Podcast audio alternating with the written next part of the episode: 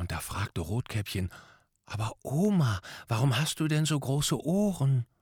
Und da sprach der Wolf, damit ich dich besser hören kann. Und der Wolf hatte nur zwei Ohren, aber wir reden heute von vier Ohren hierbei. Auftreten, präsentieren, überzeugen. Der Podcast von Profisprecher Thomas Friebe. Hallo, schön, dass du wieder dabei bist. Wir sind hier für dich am Start. Thomas Friebe und Ja, und Markus Mondorf. Und der Thomas hat irgendwas von vier Ohren erzählt.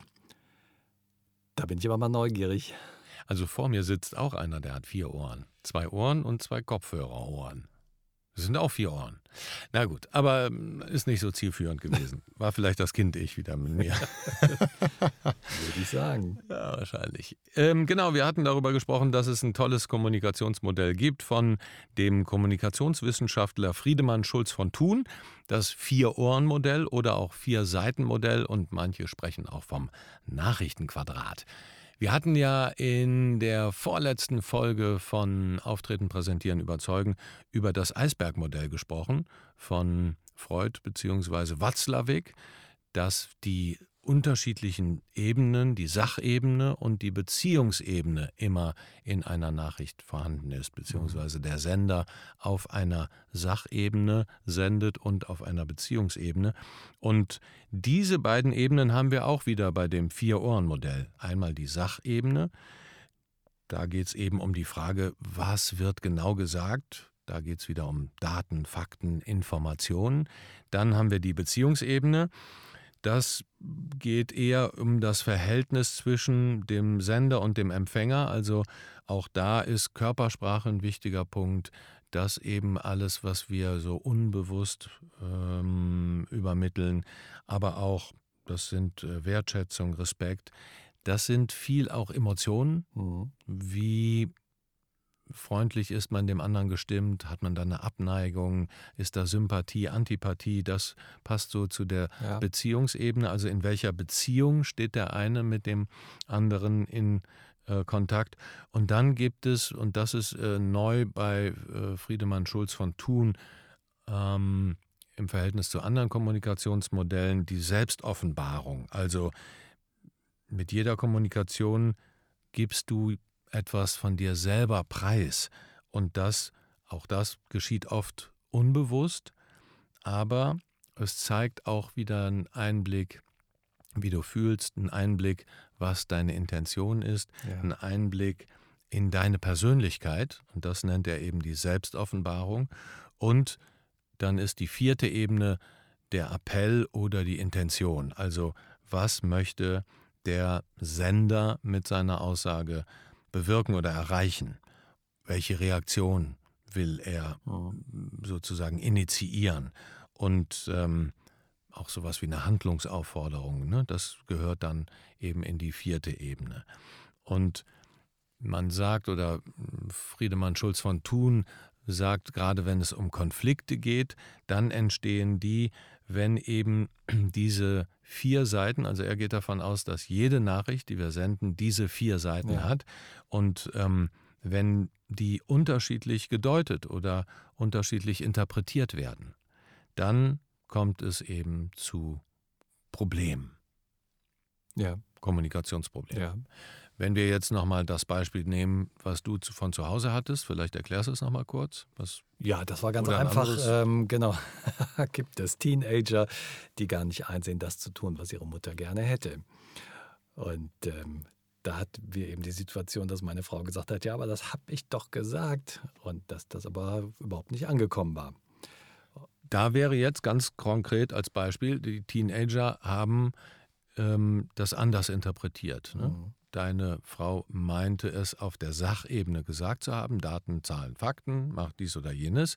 Und der Teenager hat das völlig anders interpretiert. Er hat das gar nicht so wahrgenommen. Mhm, genau. Möglicherweise ist aber auch die Ebene der Selbstoffenbarung so gewesen, dass zu viel Druck erzeugt worden ist und der Teenager auf der anderen Seite diesen Druck entweder abgefedert hat, weil er, indem er gar nichts sagt, oder den Druck zurückgibt, Mhm. ne, dass das äh, so interpretiert.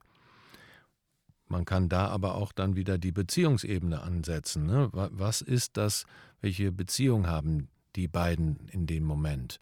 Ist das eben dann wieder Mutter gegen äh, Teenage-Sohn oder Teenage-Tochter? Ne? Ist das, ist das so, so eine Konfrontation? Mhm.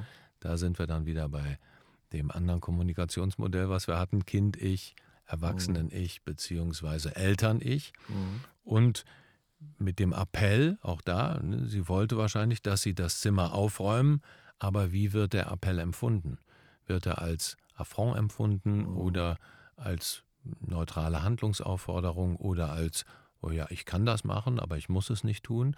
Also da ist ganz stark die Interpretation dessen, wer auf der anderen Seite steht und wie er das empfindet oder wie er das wer er diese Botschaft aufnimmt. Mhm. Und auch da sind, glaube ich, ganz viele, und das ist interessant bei Friedemann Schulz von Thun, eben diese unbewussten Muster oft da, mhm. dass wir uns dessen nicht bewusst sind, wie diese einzelnen Ebenen eigentlich wirken. Und wenn wir uns dessen bewusst sind oder uns das bewusst machen, dann können wir besser kommunizieren, konstruktiver mhm. kommunizieren, ohne mehr Streit zu entwickeln, sondern friedvoll. Ja, vor allen Dingen Ziel, zielführend. Ne? Ja. Mhm. Ist jetzt sehr theoretisch, ne? Oder? Ja, genau. Ich hatte gerade überlegt, ob du da vielleicht mal ein praktisches Beispiel zu hast, aber ist das jetzt äh, möglich, das mal an einem Beispiel festzumachen? Ja, ich dachte, ich hätte das eben versucht, äh, an einem Beispiel festzumachen mit deinen Kindern, aber es ist mir offensichtlich nicht so gut gelungen. Nein.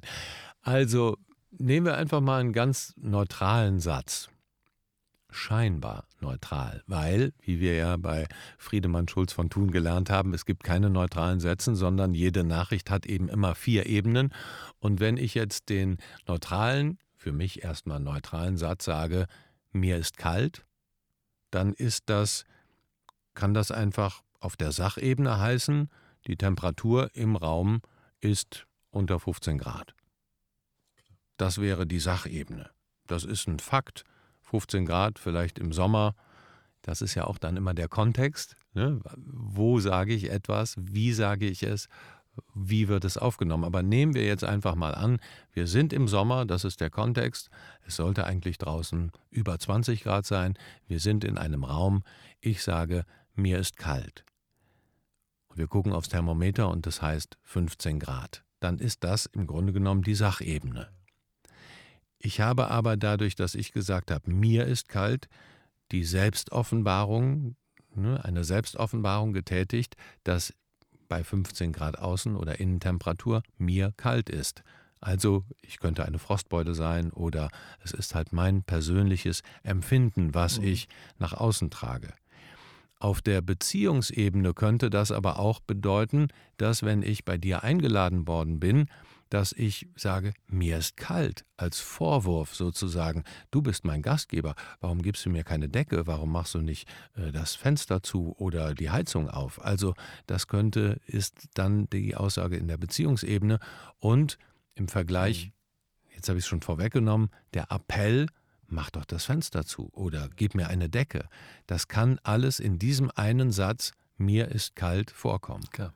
Wir haben die Sachebene, es ist eigentlich nur 15 Grad. Wir haben die ähm, Selbstoffenbarung, mir ist kalt, mir ist halt nur mal kalt bei 15 Grad.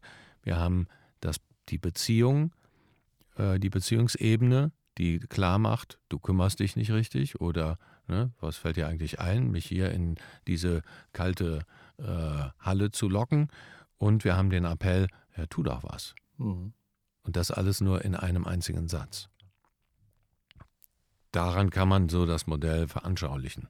Ist vielleicht immer noch ein bisschen theoretisch, aber wenn wir uns äh, unsere Kommunikation daraufhin mal abklopfen, was ist denn eigentlich mit der Sachebene, was ist mit der Beziehungsebene, was ist der Appell meiner Nachricht und auch was ähm, ist meine Selbstoffenbarung, dann kann das sehr spannend sein. Mhm. Und das Modell heißt also deshalb vier Ohren, weil man sozusagen jeden einzelnen Satz mit vier verschiedenen Ohren auffassen kann, genau. verstehen kann. Genau. Also auf einer dieser Ebenen wird man die Botschaft verstehen. Ganz genau. Mhm. Mensch, du hättest Kommunikationswissenschaftler werden sollen. Ja, dabei habe ich davon jetzt wirklich zum ersten Mal was gehört. Das ist völlig neu für mich. Wenn das für euch auch völlig neu war und euch das gefallen hat, freuen wir uns natürlich, wenn ihr eure vier Ohren auch beim nächsten Mal wieder uns zuneigt, kann man das sagen? Ja, Ja. ein geneigtes Ohr, also vier geneigte Ohren von jedem von euch, die würden uns sehr erfreuen. Fünf Sterne würden uns äh, noch mehr erfreuen, wenn ihr das hier bei iTunes hört, äh, denn da dürft ihr ja Sterne vergeben für uns und schreibt uns doch, äh, welches Thema euch noch umtreibt. Äh, wir nehmen das gerne in einem der nächsten Podcasts auf und wo wir gerade bei fünf Sternen waren, bei iTunes kann man ja auch Rezensionen schreiben, oder Thomas? Ja, kann man. Ja. Und nicht nur mit vier Ohren, sondern mit zehn Fingern. Aber auch, wir nehmen auch die Adlerperspektive, Genau. zwei Finger. Äh, jab, Genau. jab, jab. Hauptsache, es kommt was Schönes dabei raus. Wir freuen uns sehr. Also diese Handl Handlungsaufforderung war jetzt auf der Sachebene und soll euch sagen, schreibt uns doch mal eine schöne Rezension bei iTunes. Wir freuen uns darüber sehr und wir freuen uns darüber, dass ihr uns zugehört habt und freuen uns natürlich noch viel mehr. Es war lauter Freude heute. Also wir freuen uns noch viel mehr, wenn wir uns nächste Woche in der nächsten Folge dieses Podcasts wiederhören. Bis dahin, alles Liebe, euer Thomas Friebe und Ja, und alles Liebe von mir, auch von Markus Mondorf.